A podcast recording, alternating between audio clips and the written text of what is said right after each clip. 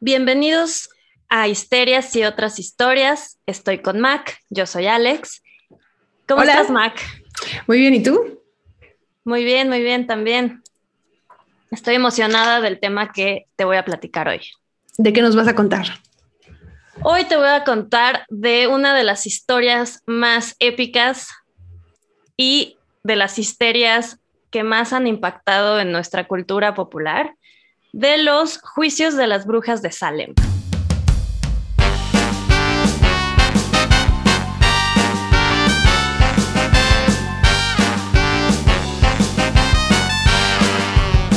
Y como siempre te pregunto, ¿qué sabes de los juicios de las brujas de Salem? Híjole, creo que casi nada. O sea, sé que había muchas mujeres también hombres, creo, pero menos, que los enjuiciaban eh, sobre todo por no adherirse a creencias religiosas, es como la idea que yo tengo, y, o, o al sistema, ¿no? O sea, como a la sociedad, a las, eh, las reglas de la sociedad que había en ese momento. Entonces decían, ah, eres bruja y te quemaban.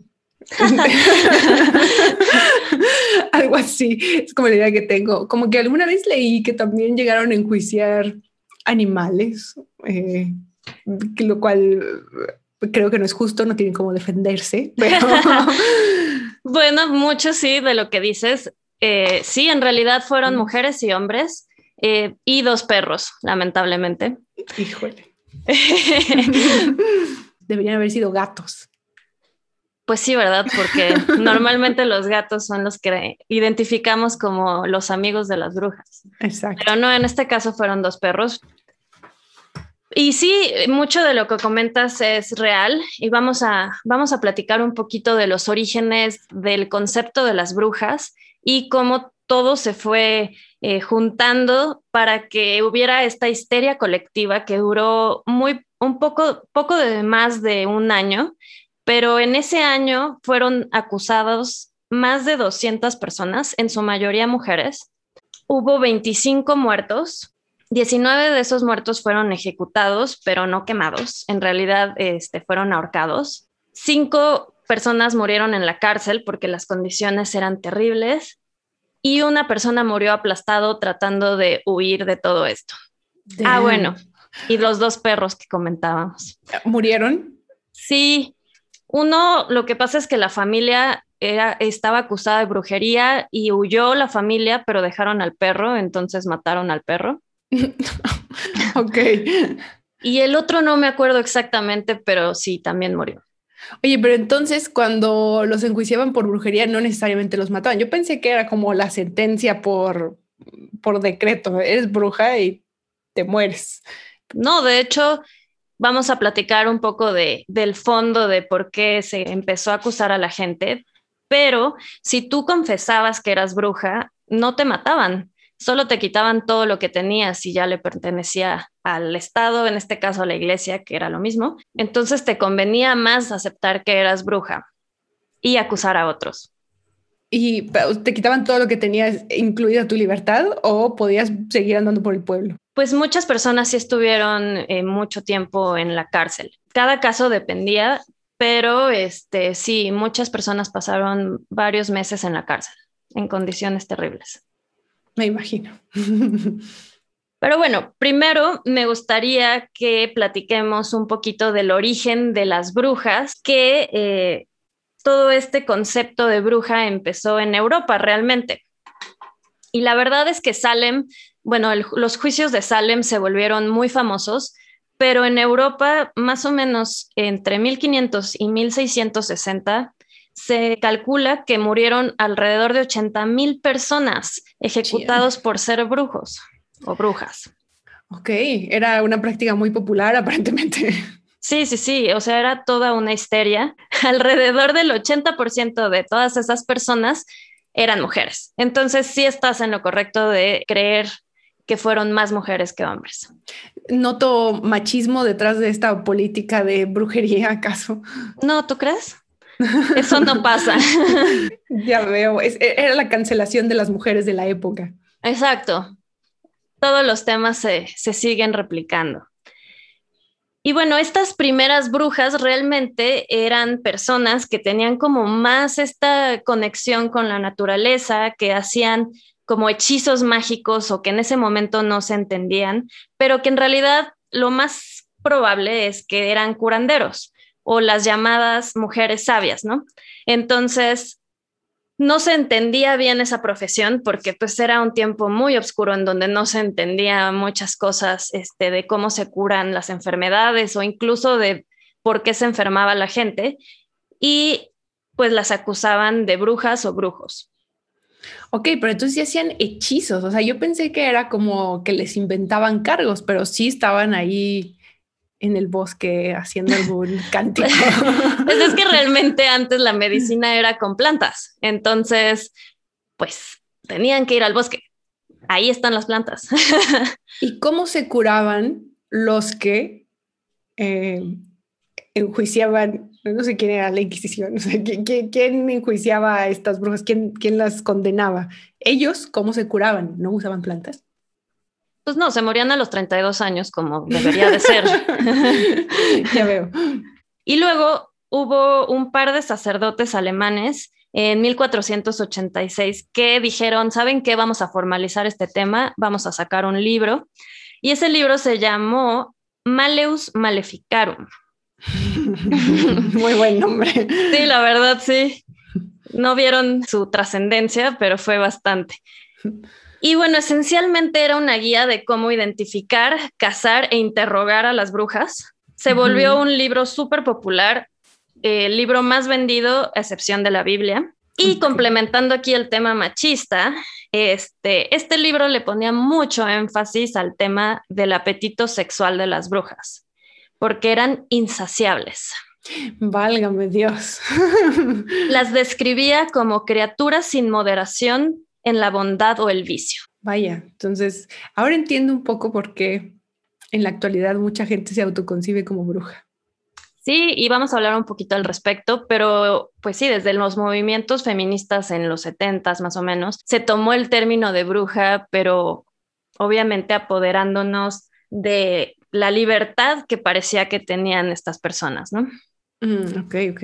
Y bueno, por ejemplo, un claro eh, una clara señal de, de las malas conductas de estas brujas es todo este mito alrededor de la escoba, pues salió obviamente la escoba está como muy relacionada con las mujeres porque labores de casa. Porque nos han endilgado los quehaceres domésticos.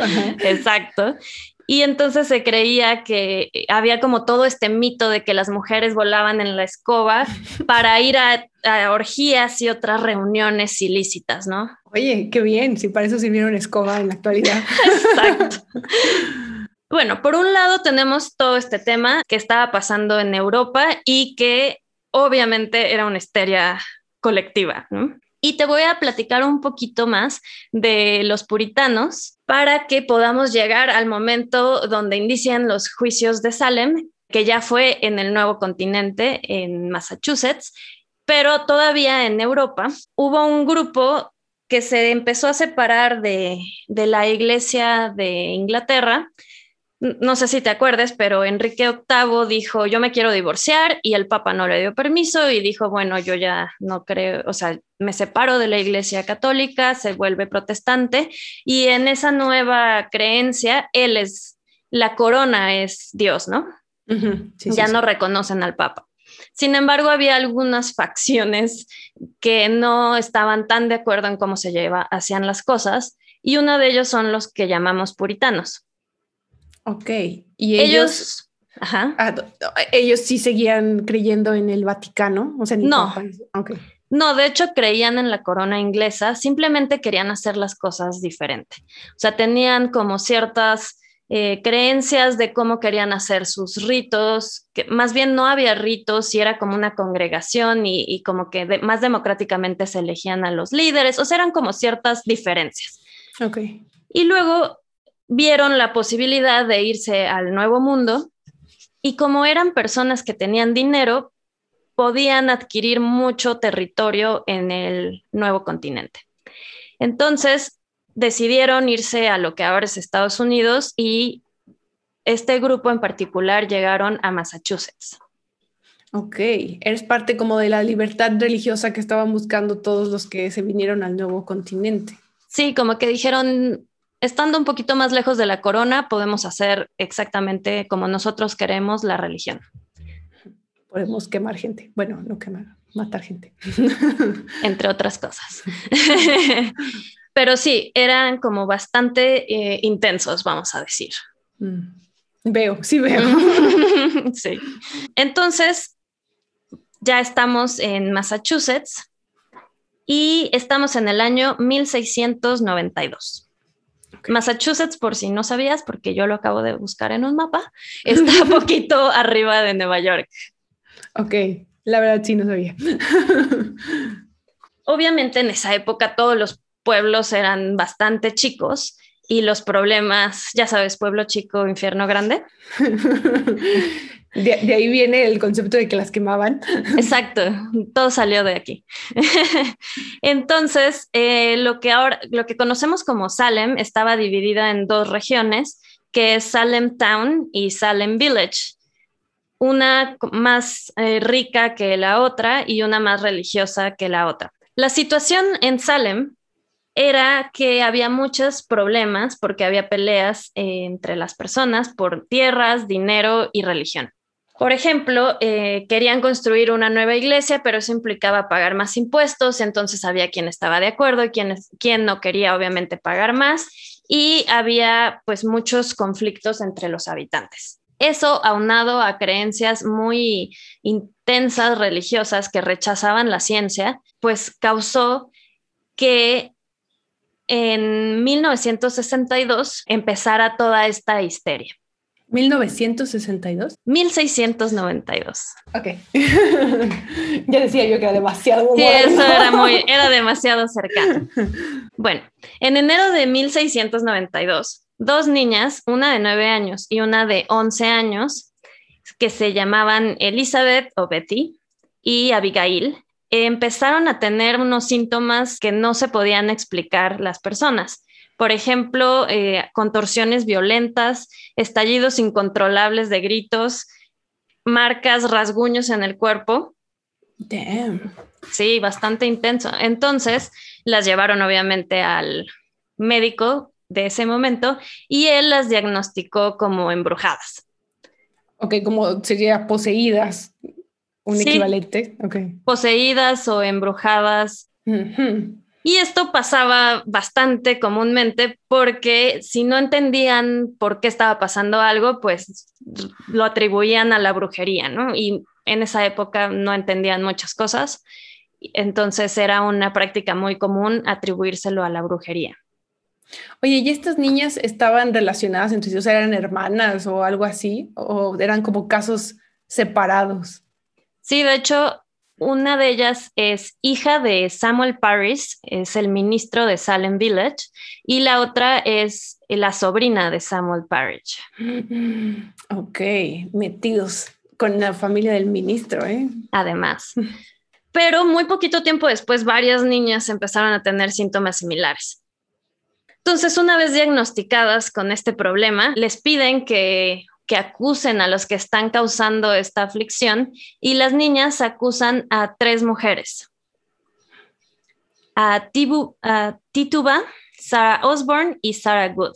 ¿Y todas estas niñas, cuántas eran? Primero fueron dos que empezaron con los síntomas, pero poquito después, como cinco más empezaron a tener síntomas similares y a acusar gente. Y entre las siete acusaron a las mismas tres mujeres. Estas tres fueron acusadas por las primeras dos niñas que empezaron todo esto. Ok, ok. Por Betty y Abigail. ¿Y quiénes eran estas tres mujeres? Bueno, la primera acusada es Tituba y ella era esclava en la casa de una de las niñas que estaban acusando. La segunda era Sarah Osborne y ella tenía ciertas tierras, pero se había ganado el odio de sus vecinos porque había, estaba como en contra de la comunidad, ¿no? Y Sarah Good en realidad era indigente, era como de las personas no gratas y estaba embarazada en ese momento. Que claramente aquí hubo eh, cuchara de adultos diciéndoles a quién acusar, ¿no? Pues sí, definitivamente es, se siente bastante dirigidas las acusaciones. sí. Ok. A las maldeciadas mujeres de la, de la aldea. Exacto. Okay. Sara y la otra Sara, que son Osborne y Wood, las dos negaron toda culpa, o sea, ellas dijeron para nada, no tiene nada que ver, pero Tituba sí confesó. Lo que sí es que lo más probable y lo que ya se cree actualmente es que la torturaron para que confesara. Además, la primera pista es su nombre, Tituba. O sea, estamos de acuerdo en que suena nombre de bruja. Pues además era esclava, entonces claramente, y era del Caribe, entonces seguramente también tenía prácticas este, que para ellos eran ajenas. Entonces, y demás. Creo que fue muy fácil acusarla este, y torturarla. Y ella admite que es bruja y acusa a otras ocho personas de ser brujas. Y este es el momento en donde se considera que empieza la histeria colectiva, porque de aquí todo se sale de control. ¿Y esas ocho personas que acusó también eran esclavas o era así como chile, mole, pozole en la, aldea? Pues en realidad eh, prácticamente esto se volvió como, ah, me viste mal, te voy a acusar, mm. este, ah, tuve un problema contigo y, o me hablaste feo y después me enfermé, eres bruja. Este, se volvió bastante personal el tema y, y bueno, obviamente como se había salido de control, en mayo de 1692 el gobernador de Massachusetts dijo hay que hacer un tribunal especial para que esto tenga pues un poco más de orden, ¿no? Entonces eh, asignaron a tres jueces que se llaman se llamaban Hathorne, Samuel y William Stoughton. Y o sea, todos tenían el mismo apellido. No, Hathorne era un nombre. Ah, ya, Dije tres hermanos. no, Samuel era otro y William era otro. Okay. La verdad no les tampoco conozco sus, sus detalles. Como te he comentado, esto pasó en 1692. y el 2 de junio ahorcaron a la primer persona acusada y condenada, que se llama Bridget Bishop. Después de eso, ahorcaron en julio a cinco personas más, en agosto otras cinco y ocho en septiembre. Entonces realmente ya aquí se había salido un poco de control y te voy a platicar un poquito de cómo determinaban o cómo funcionaba el tribunal, cuáles eran las maneras de, de decidir si alguien era bruja o no. Ok, ok, esto está interesante. Voy a, voy a aplicarlo a diferentes conocidos. bueno, para empezar, las acusaciones obviamente eran sin pruebas, porque pues era difícil comprobarlo, ¿no? Y entonces se aceptaba que podía ser como, ah, es que se me apareció un espectro en mis sueños o no, es que tal persona se me apareció y me dijo que ella era bruja o me dijo algo malo. Y entonces confiaban en que esas apariciones o esos espectros te era prueba de que, prueba suficiente para por lo menos acusarte, ¿no? Que yo dudaría de la persona a la que se le apareció el espectro. O sea, ¿por qué puedes ver espectros? bueno, sí, pero todo esto era por culpa de la bruja, porque la bruja se creía que había firmado como un deal con el diablo. Eh, así, el diablo entonces le permitía eh, tener estas apariciones. Ok, ok. Entonces muchas de las acusaciones fueron así, como que, ay, se me apareció y me dijo, ¿no? Y entonces para comprobar qué tan bruja era una bruja, eh, tenían, por ejemplo, el, método, el método del pastel de brujas. Suena interesante. Entonces se hacía un pastel con la orina de una bruja. Oh, Creo que hay dos versiones. Leí dos versiones. Una es hacer el pastel con la orina de la bruja, u otra era hacer el pastel con una de las niñas enfermas. Con una de las niñas ayudándote a hacer el pastel o como ingrediente del pastel. Con la orina de una de las niñas. Ay, entendí. Orina siempre. La orina era la clave en este pastel. Y luego se lo daban a un perro. Entonces, en la primera versión, en donde es la orina de la bruja, lo que leí es que si el perro empezaba a portarse de una manera extraña, pues claramente si era bruja. Y en la versión en donde es la orina de la niña afectada, eh, cuando el perro se comía el pastel y la, la bruja empezaba a gritar de dolor como si el perro se hubiera comido una parte de ella. ¡Wow! ok. Voy a empezar a servir pasteles especiales en casa. el segundo método es el que llamaban la prueba del tacto. Se creía que si la bruja tocaba a su víctima este, y los síntomas de esa persona desaparecían, entonces significaba que, que, ellos está, que la bruja estaba causando la enfermedad. Digo, la verdad es que ya si entramos a la locura, pues todo hace sentido, ¿no? Sí. Después del pastel de pipí creo que ya no hay nada que me sorprenda. Exacto. Otro método, por ejemplo, es cuando se le aparecía una marca a una persona, a la víctima, por ejemplo, un lunar, una imperfección que les pareciera extraño, pues eso quería decir que pues una bruja te estaba atacando, supongo. Ok.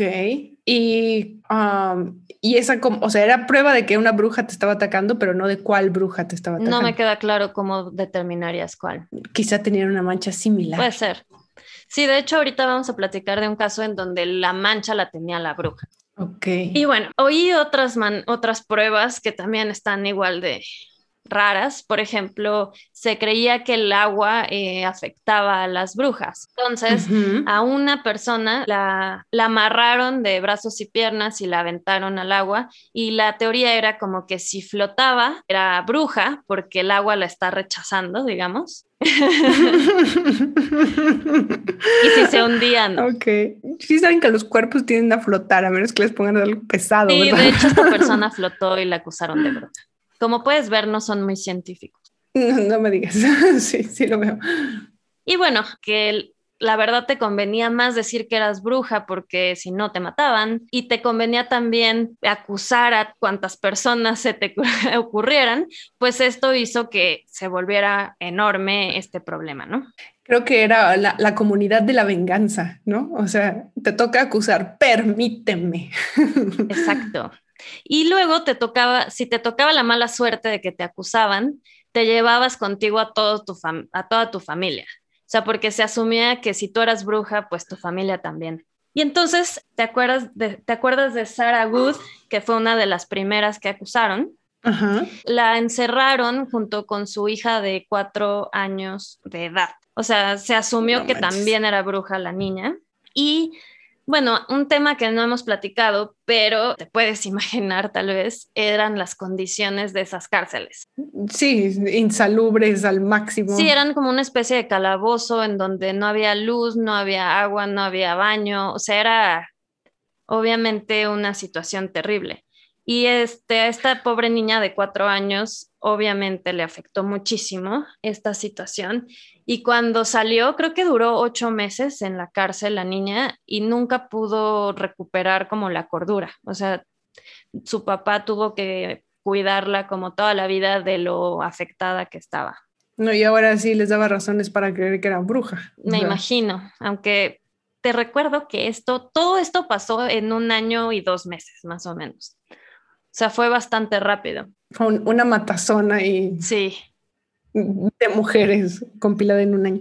Oye, ¿y no sacaron de casualidad como algún método para quitártelo, bruja? Mm, no que yo sepa. No, o sea, es que hubiera estado, hubiera sido una solución más, más sencilla quizá, como si hay algún método de te purificamos por medio del bautizo, el agua, qué sé yo, y ya no matamos tanta gente, pero está Sí, no, de hecho creo que estaban bastante enfocados en enjuiciar y matar gente, no tanto en ayudarlos. Claro, claro, hermosos seres humanos somos. Exacto. Y bueno, hay una familia que se llama, su apellido es Putnam, que ellos tuvieron una participación particularmente grande en las acusaciones Ellos, entre el esposo, que es Thomas, eh, su esposa, la hija y la sobrina, acusaron a más de 181 personas de brujería. ¿Qué?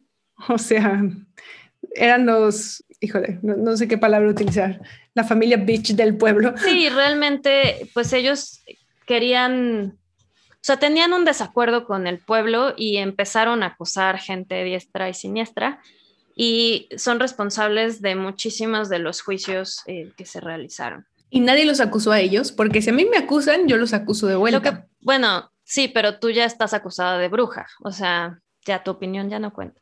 Demonios, entonces ¿quién gane? ¿Quién, acuse primero. Sí, que yo creo que ese es otro incentivo de acusar, ¿no? Claro. Y por ejemplo, a George Burroughs era antes un sacerdote en Salem y había ganado un juicio contra los Putnam, en donde parece que los dejó en ridículo, ¿no? Ante la aldea. Entonces, obviamente, los Putnam acusaron a George, a este sacerdote, de ser el líder de las brujas. ¿Y cómo, lo, cómo hizo esta acusación? Pues dijo que él se le apareció como un espectro y le confesó que estaba detrás de todo el movimiento. Y ya ni por ser sacerdote estaba salvo. Pues aquí hay un tema interesante con este padre porque le decían el Little Black Priest porque tenía algunos rasgos indígenas. Entonces aquí también se cree que hay un tema un poco, pues no un poco, claramente de racismo. Y Mercy Lewis, que trabajaba en la casa de los Putnam, de chiquita había estado mientras los indios americanos habían atacado la aldea en donde ella estaba y tenía como ese predisposición o ese trauma de la infancia y ella testificó en el juicio del sacerdote George en su contra. Ok. ¿Y qué, dijo ella? O sea, vaya, cuando te acusaban de, de brujería, supongo que hacías algo, ¿no? Había algo malo que habías hecho, no solo te apareciste y dijiste que eras parte del, movimiento, pero algo hacías, además de mm, embrujar niñas y darles ataques de epilepsia. No, realmente eso era suficiente. O sea, una persona respetable, vamos a decir, te acusó de que te le apareciste y alguien más, que fue en este caso Mercy Lewis, ella corroboró la información. Entonces fue declarado culpable y condenado a la horca. Y bueno, podríamos ver varios casos, pero creo que ya tenemos una idea de cómo, cómo se dieron las cosas.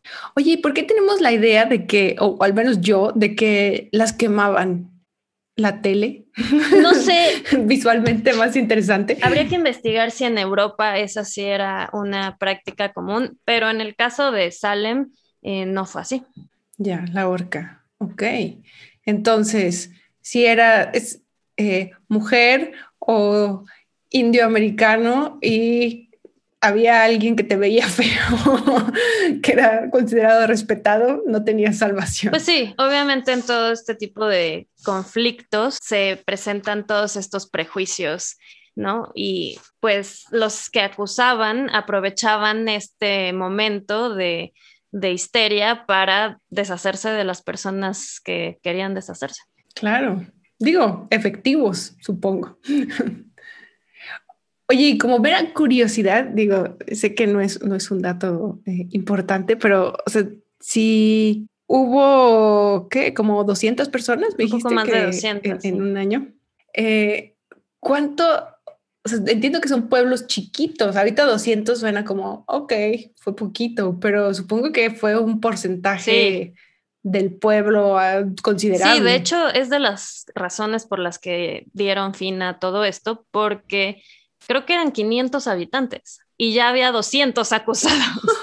Obviamente no se quedó como tan limitado a Salem, hubo de hecho acusados en pueblos cercanos, pero sí, el porcentaje fue muy alto.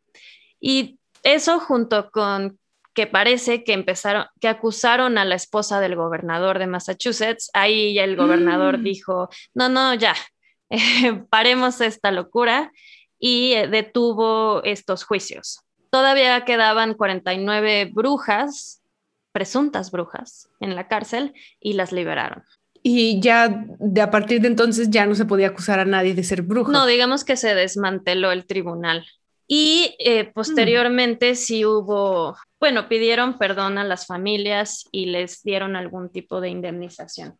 Ok, bueno, mínimo. No creo que es suficiente, la verdad. De hecho, se quedaron con muchas de las cosas y terrenos que habían confiscado. Hmm. No me extraña en lo absoluto, ok. Por ejemplo, de los Putman, Putnam, en 1706, Anne eh, dice, hace una disculpa pública y dice que sus acciones fueron guiadas por el demonio. No aprendieron mucho. o sea que ella era la que estaba embrujada, poseída. Ahora resulta. Ajá, que la verdad, eh, vaya, qué bueno que dio una disculpa porque yo salgo de la cárcel y me voy contra quien me señaló y me, encerró ahí. Pues yo creo que ya no se conoce esa historia, pero definitivamente debe de haber habido varias venganzas.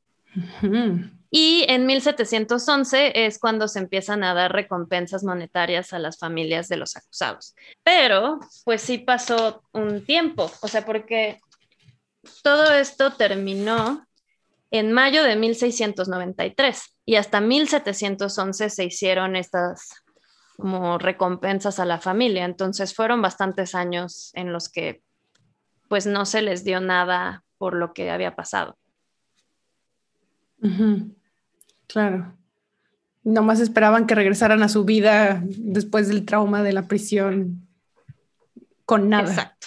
Y bueno, algo súper interesante porque los primeros síntomas de estas niñas eran reales, las convulsiones y los rasguños y los gritos incontrolables, que eso siento que la verdad pues son niñas, pero bueno. berrinches, se llaman berrinches. Exacto. Pero eh, los historiadores tienen algunas teorías de por qué pasó. Y ¿Epilepsia? No, de hecho, principalmente son dos teorías. Uno, envenenamiento por un hongo que se producía en el centeno con el que hacían el pan. Y este hongo eh, genera alucinaciones. Entonces, esa es una de las teorías de por qué les dieron esos síntomas. Y otra teoría o otra línea es que estaban pues realmente afectadas las niñas y asustadas de todo el tema religioso puritano, o sea, porque pues la manera que tenían los líderes de controlar a la, población y a, este, a la colonia que estaban creando, pues obviamente era por miedo al pecado y lo que te iba a pasar, ¿no? Después de la muerte. Y pues cuando tienes nueve, once años es difícil diferenciar entre la realidad y, no. Y entonces también puede ser que, pues, que hayan creado como esta histeria por este tipo de pensamiento. Claro, y también siendo niños, digo, también cabe la posibilidad de que fuera un juego, ¿no? De que hubiera iniciado de cierta forma como, pues no sé, sí, un, un, juego que escaló a tal forma que llevó a más de 200 muertos, ¿verdad? Pero... Y bueno, ya viéndolo en perspectiva histórica, creo que hay un poquito de todo en esta historia. Hay un poco de superstición y de creencias religiosas. También hay este tema de que la gente le da miedo y se empieza como a generar esta histeria colectiva y es difícil detenerla. Y pues también definitivamente hay misoginia y hombres vigilando qué hacen las mujeres, ¿no? Claro, me recuerdo un poco Handmaid's Tale, este, el cuento de, la criada. Esta serie de televisión que ahorita de, de Handmaid's, Tale, no lo puedo pronunciar bien, perdón. El cuento de la criada en español, que es un libro de Margaret Atwood, donde todas las mujeres este, son señaladas y controladas por un sistema eh, de hombres, ¿no? Por el miedo de que se les salgan del corral. Sí, sí, sí. Sí, he visto. De hecho, leí el libro y vi unos capítulos y se acerca mucho a la realidad en algunos momentos. Y bueno, eh, en el siglo XX, digamos que todo, todo este, toda esta etapa histórica de Salem, pues se volvió pues algo que les causaba vergüenza y un poquito querían olvidarlo. Pero en el siglo XX se, hay un libro que se llama The Crucible, que escribió Arthur Miller y contaba esta historia, pero la verdad, no lo he leído, pero he oído que no es tan eh, históricamente precisa. pero le dio toda una nueva vida al tema de los juicios de Salem y a partir de ahí hasta la fecha no ha dejado de estar presente en la cultura popular. Claro, eh, bueno, una de las películas que se me vienen a la mente es The Witch, la bruja, no sé si la viste. Sí, sí, sí, muy buena. Este, que justo, justo es esto, ¿no? Una chica joven, este, que si mal no recuerdo, su hermanito es el que dice algo y ya eso escala este, para toda la familia, ¿no? O sea, nada más con que alguien te señale cuando tu palabra es suficiente, como los niños no mienten. Sí, sobre todo. Pero hay todo un movimiento muy interesante en, en, Salem específicamente y en realidad en muchos lados de esto que platicábamos de volver a tomar la palabra bruja, pero ahora con otro sentido positivo. Y ahorita en Salem, en el pueblo de Salem, hay entre 800 y 1600 personas que se identifican como brujas. Wow. ¿Y en qué recae que se identifiquen como brujas? O sea, se identifican como brujas porque... Pues yo creo que hay varias cosas. Una, creo que hay mucho turismo alrededor de eso. Dos, hay eh, brujas modernas eh, que todavía se declaran así y que sí hay una religión que se llama Wicca, Wiccan. Y tiene todo, ahorita no, entraría, no vamos a entrar a detalle porque es muy grande este tema, pero pues hay toda una literatura y, ciertas creencias y en realidad todo está bastante basado en la naturaleza y la humanidad, o sea, nada que ver con, con hechizos o maldades. Ok, ok. Creo que yo lo he escuchado mucho actualmente, o sea, aquí en México, de, de, mujeres que se consideran brujas y es más bien como una idea de ser una mujer independiente e irreverente, o sea, como que no se acopla a, las, a lo que se espera, a lo que el sistema o la sociedad espera de, de ellas, ¿no? Entonces se autoproclaman brujas. Sí, 100%. Creo que se ha vuelto una, una palabra que demuestra fuerza y además ahora en las películas y series actuales las brujas son diferentes, ¿no? Como Sabrina, o sea que realmente tienen poderes, pero tienen como esta independencia y esta fortaleza. Claro, como afirmando también la femineidad, ¿no? Y la fuerza de que tiene el ser mujer. Así es. Pues como ves. Bueno, veo que sí no hubieran acusado a la esposa del gobernador, esto no hubiera parado nunca. Entonces, hasta que alguien poderoso se ve involucrado. Y si no, todo el pueblo se hubiera terminado acusando a sí mismo. O sea, sí. los 300 personas que quedaban, todo el mundo se hubiera convertido en brujo. Sí, definitivamente alguien tenía que pararlo por razones 100% egoístas. Y de preservar el pueblo. O sea, iban a acabar con todas las familias. Bueno, pues este es el final de este episodio de Histerias y otras historias. Espero que haya sido un tema interesante y nos vemos pronto. Mándenos sus preguntas, comentarios, sugerencias de temas a histerias.bandy.com.mx, bandy con B chica, y síganos en nuestras redes sociales, Histerias Podcast en Instagram. Chao.